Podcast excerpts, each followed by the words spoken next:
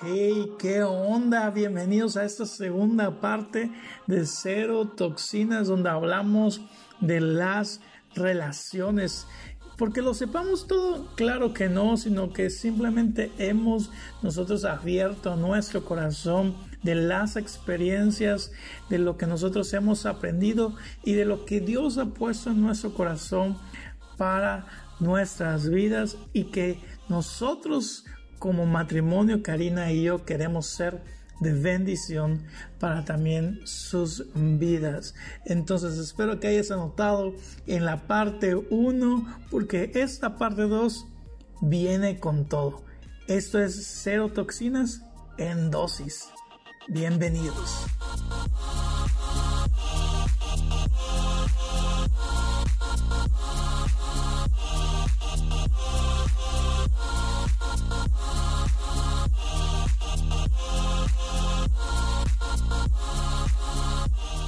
Eh, ¿Cuál era la pregunta? Yo también se me fue.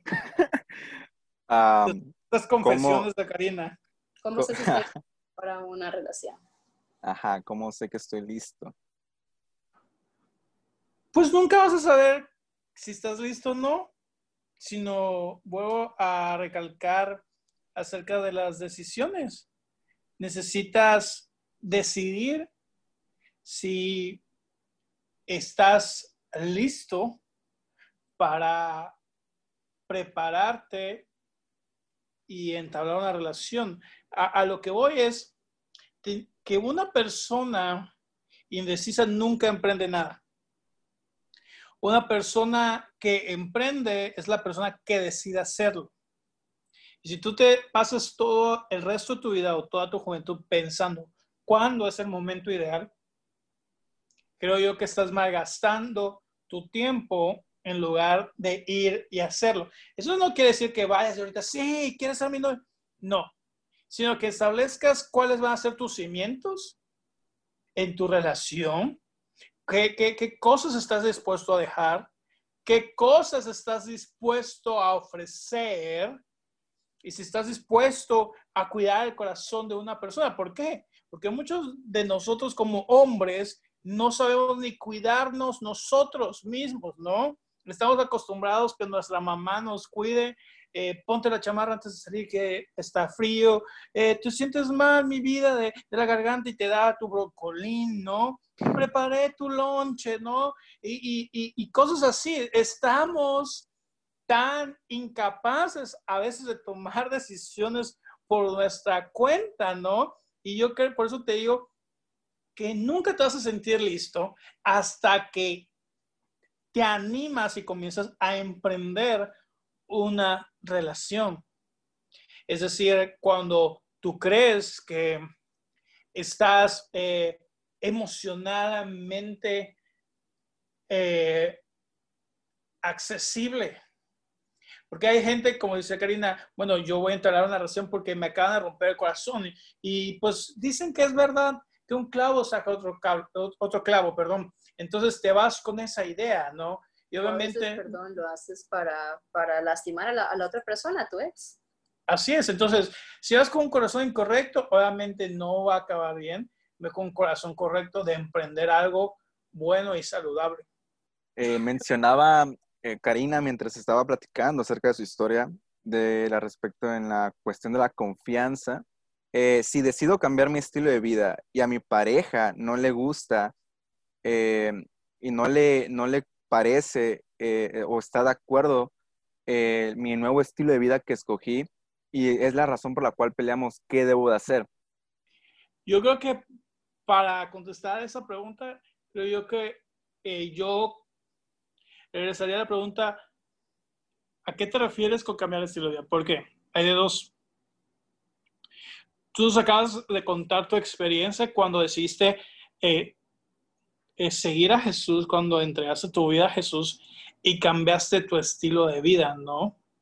Pero también hay personas que han decidido dejar de ser detallistas, hay personas que han decidido cuidar el corazón de su novia eh, o de su, novio, su pareja, y han cambiado su estilo de vida, solo pasar el rato con sus amigos y han descuidado su relación, ¿no? Entonces, te voy a contestar en base a esas dos perspectivas, ¿no? Uno es que cuando tu estilo de vida cambia hacia que tu vida vaya mejor. Yo creo que es digno de admirar una decisión eh, así de, de, un cambio radical, ¿no?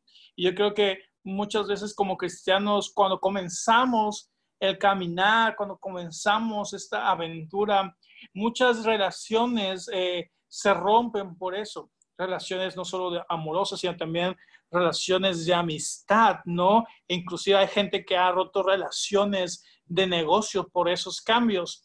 ¿Por qué? Porque ese cambio tan radical de dejar de hacer cosas que ahora tú sabes que ya no le agradan a Dios y comenzar a hacer cosas que le agradan a Dios, congregarte, ir a un grupo o inclusive cosas como el tipo de canciones que escuchas, ¿no? Por ejemplo, quizá escuchabas pura banda o escuchabas reggaetón que denigraba a la mujer y ahora has cambiado y ahora escuchas a Marcos Brunet, ¿no? Y wow, ¿qué pasó con esa persona que escuchaba reggaetón y, y perreaba conmigo, ¿no? Y yo creo que ahí es el poder eh, valorar eh, lo importante que son esos cambios radicales, ¿no?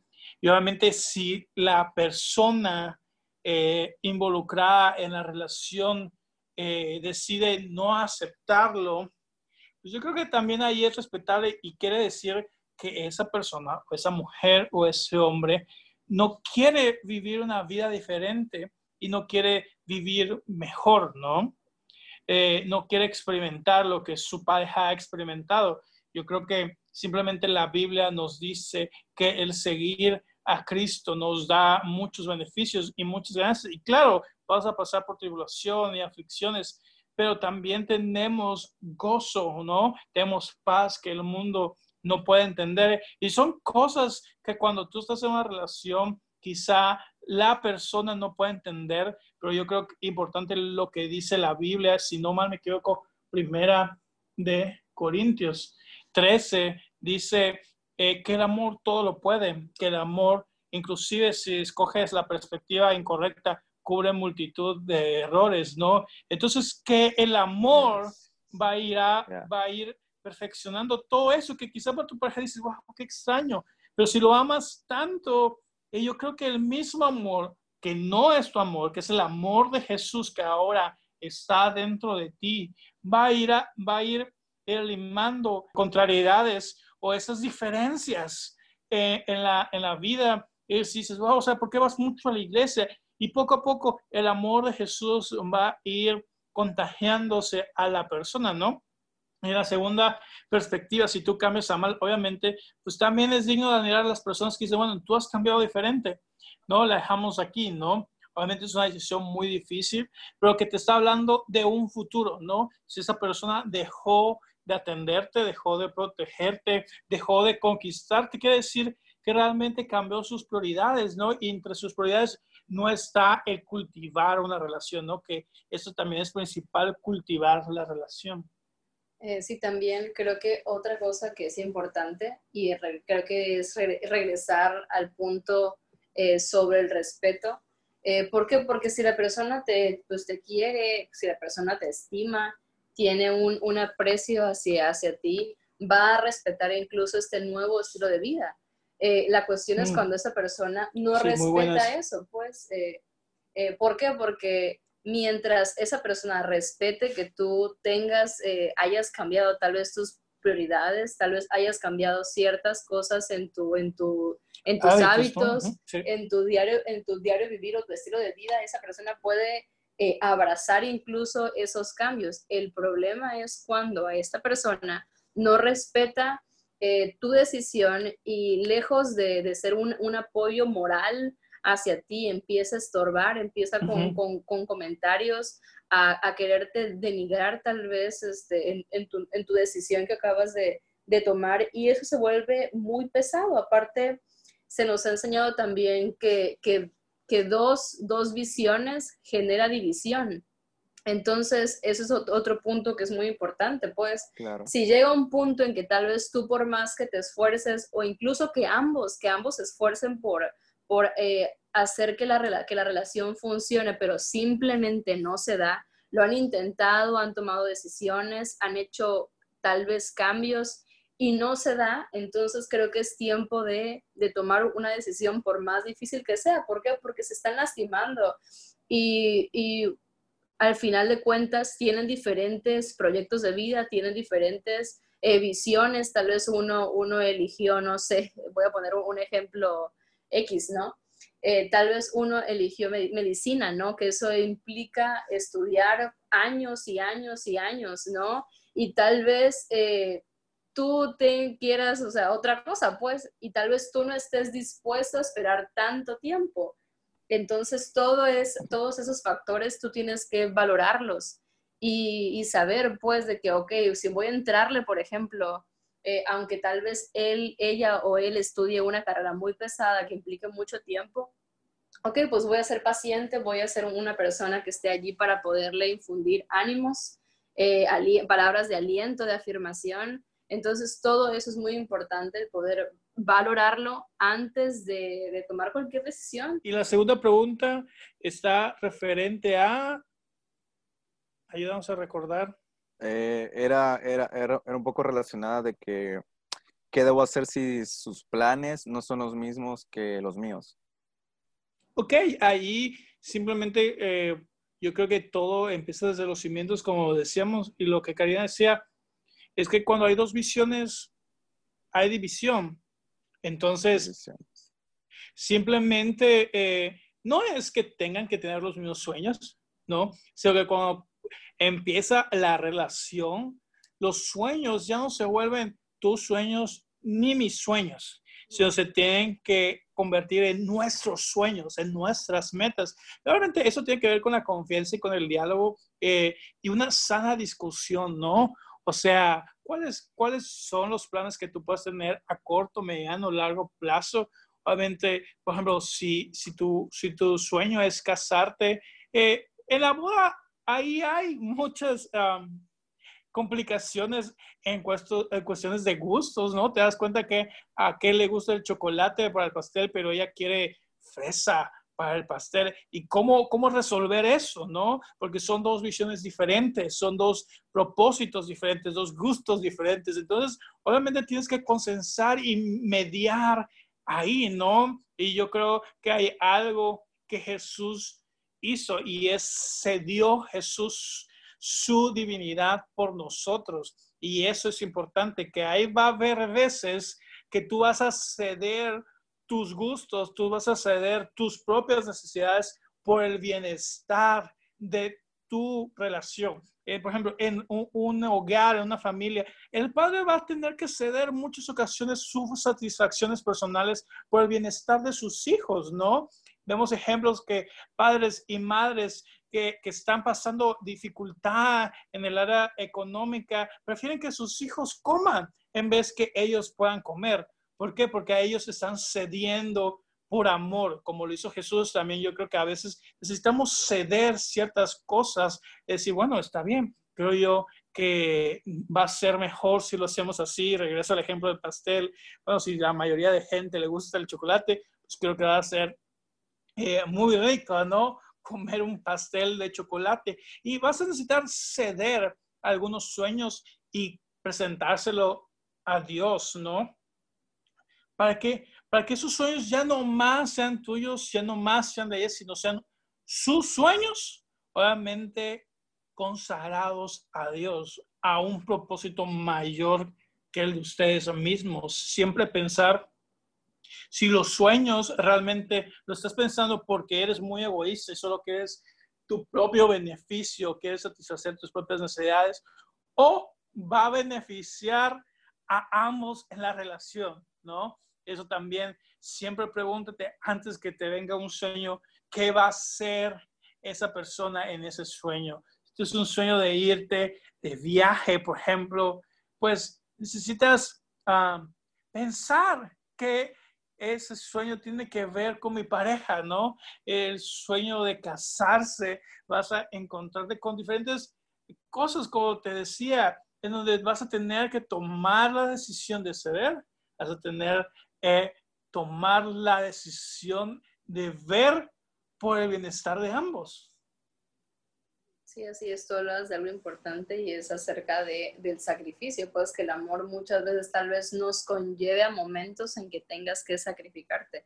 Y aún la palabra dice en Corintios que el amor es sufrido. Y ojo, esto no quiere decir que tengas que estar allí en depresión porque el amor duele, no, no, no es eso, sino que muchas veces tú vas a ser orillado a tal vez tomar decisiones y que en esas decisiones eh, tú pienses en la otra persona, en el beneficio de la otra persona, pues claro, no va a ser siempre.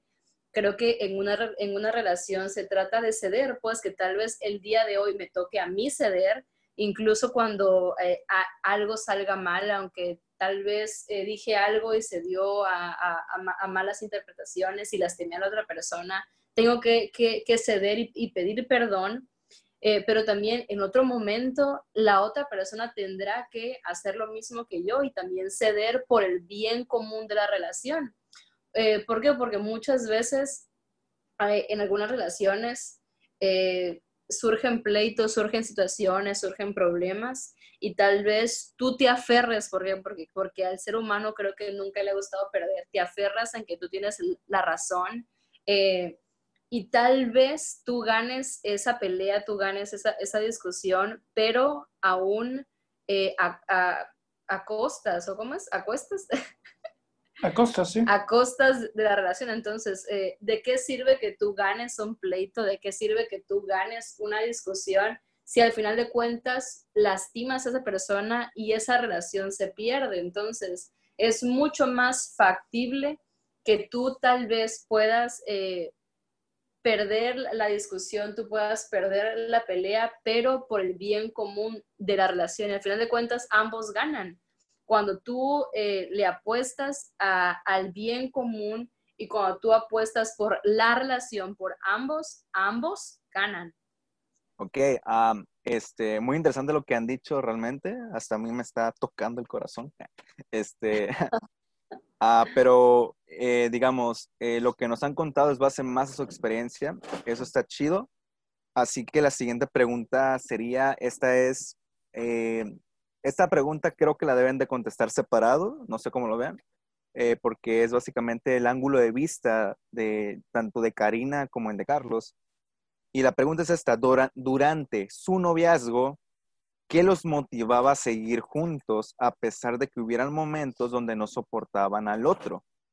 ¿Qué nos mantenía juntos? ¡Wow, Gio! Está difícil la pregunta, pero no imposible de contestar. Mm, yo creo que el amor, cuando, cuando, cuando tú realmente estás en, el, en, en búsqueda de una pareja, y encuentras esa, esa mujer o ese hombre que, quizá te agrada, o sea, a la vista, se te es guapa, se te es guapo, o sea, te agrada a la vista, pero no solo la vista, sino que también te cautiva su personalidad, su inteligencia y todo eso, y comienzan a hacer esto que nosotros a veces le llamamos eh, las maripositas en el estómago, ¿no? Y, y, yo creo que el amor, como decía anteriormente, el amor es a prueba de todo obstáculo y lo vemos en la figura de Jesús, ¿no? Que, que Jesús venció todos los obstáculos por amor. La Biblia dice que fue tentado en todo, pero en cambio no pecó, no pecó. Entonces, y eso lo hizo por amor, porque él sabía el propósito por el cual el Padre lo había mandado a la tierra y fue para morir por nuestros pecados. Y el propósito era un gran propósito, pero él sabía que significaba sacrificio. Y él optó por amarnos, ir a la cruz, morir ahí y saber que la recompensa era que estábamos en él siendo salvados, ¿no? ¿Y qué tiene que ver eso con las relaciones? Se preguntarán, ¿no? Y es que el amor puede con todo. Si en esa situación quizá incómoda, donde tú ya no la aguantas, donde tú ya no lo, ya no lo soportas, el amor puede más que todo eso, ¿no?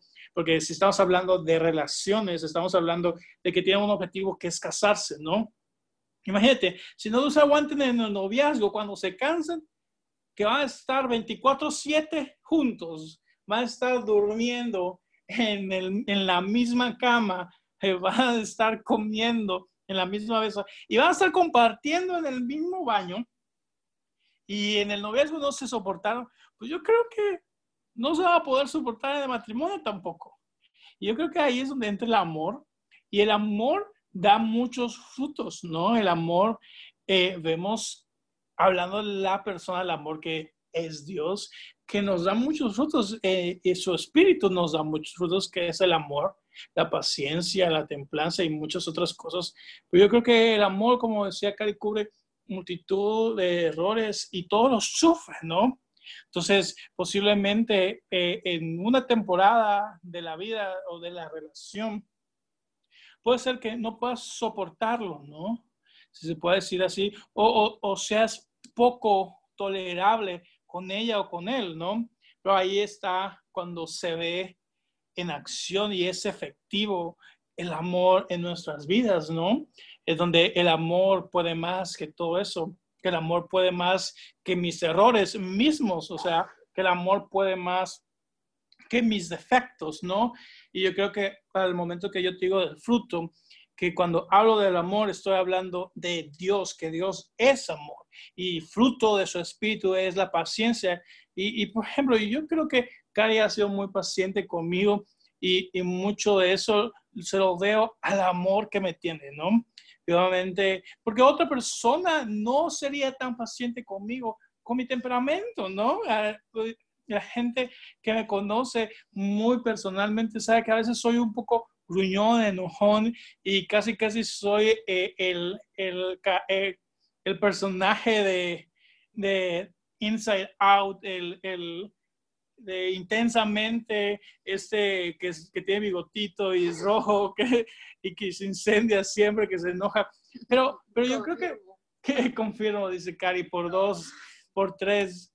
No, pero, pero aquí estamos abriendo el corazón, ¿no? Y para eso es, eh, yo creo que el fruto de su amor ha sido su paciencia hacia mí, ¿no? Que quizá en ese momento que, que no ha de querer estar cuando me enojo, ella es paciente a causa del amor, ¿no? Entonces, el amor es algo principal en medio de una crisis, en medio de, de, de toda dificultad que puedas atravesar en la relación creo que es algo muy importante eh, lo que tú comentas acerca del amor, definitivamente lo que, lo que te hace permanecer en los momentos más hostiles, en los momentos en, lo que, en los que tal vez ya no soportas o ya no toleras a la otra persona. Pero algo que, eh, que también es importante y que es eh, rescatable es el saber perseverar. Yo hace algún tiempo escuché una historia de, de unos viejitos que llegaron a una edad pues muy avanzada eh, con, con muchos años de casado. Entonces a ellos les preguntaron que si cuál era su secreto eh, para, para, poder hacer, eh, para poder llegar a un matrimonio de una edad pues muy avanzada, ¿no? Y ellos, recuerdo que el viejito respondió, es que en esta sociedad están acostumbrados a que las cosas que ya no sirven o que ya no funcionan, las tiran pero a mí, eh, mi papá me enseñó que las cosas que se rompen, tal vez algún, algún objeto en casa eh, se rompió, tal vez algún florero. Eh, comúnmente, si es cierto, ¿no? Se rompe el florero, el arreglo. ¿Qué haces? Botarlo automáticamente porque ya no funciona. Pero este viejito decía, a mí me enseñaron que las cosas que se rompen, las cosas que se, que se fracturan, se tienen que volver a unir reconstruir y pegarlas y hacer que vuelva a funcionar. Entonces, cuando escuché esto, se me hizo algo, algo muy bueno y también un consejo muy sabio. Habrá momentos en que tal vez en la relación cosas se rompan, ¿no? Y recuerdo que esa era una frase que yo le decía a Carlos cuando cuando nos, nos peleábamos. Eh, pasaba alguna discusión y ya al final ya todo se, se, arreglaba, pero yo le decía, es que yo siento que, que algo se rompió, ¿no? Cuando yo escuché esto, o sea, esta enseñanza o lo que sea, esta historia, aprendí de alguna manera que aunque las cosas se rompan o aunque tú tal vez sientas en tu interior que tu corazón se ha roto, que tengas, eh, que tomes la decisión de volver a hacer que esas piezas se vuelvan a unir, a reconstruir por el bien de la relación, si es que tú amas a la persona. Gracias por escuchar la parte 2 de Cero Toxinas aquí en Dosis. Te queremos invitar a que te suscribas a este podcast a dosis, ya sea en cualquiera de las plataformas, Google Podcast, Apple Podcast o Spotify, que puedas darle ahí suscribir, que puedas agregar comentarios y también valorar el podcast ahí en estas plataformas. Y próximamente ya estaremos lanzando nuestros episodios por YouTube para que puedas compartirlo a más personas. No te olvides que la parte 3 todavía está en camino. Hay mucho por platicar. Hay más anécdotas, hay más experiencias que hemos vivido. Dios te bendiga. Esto fue Dosis.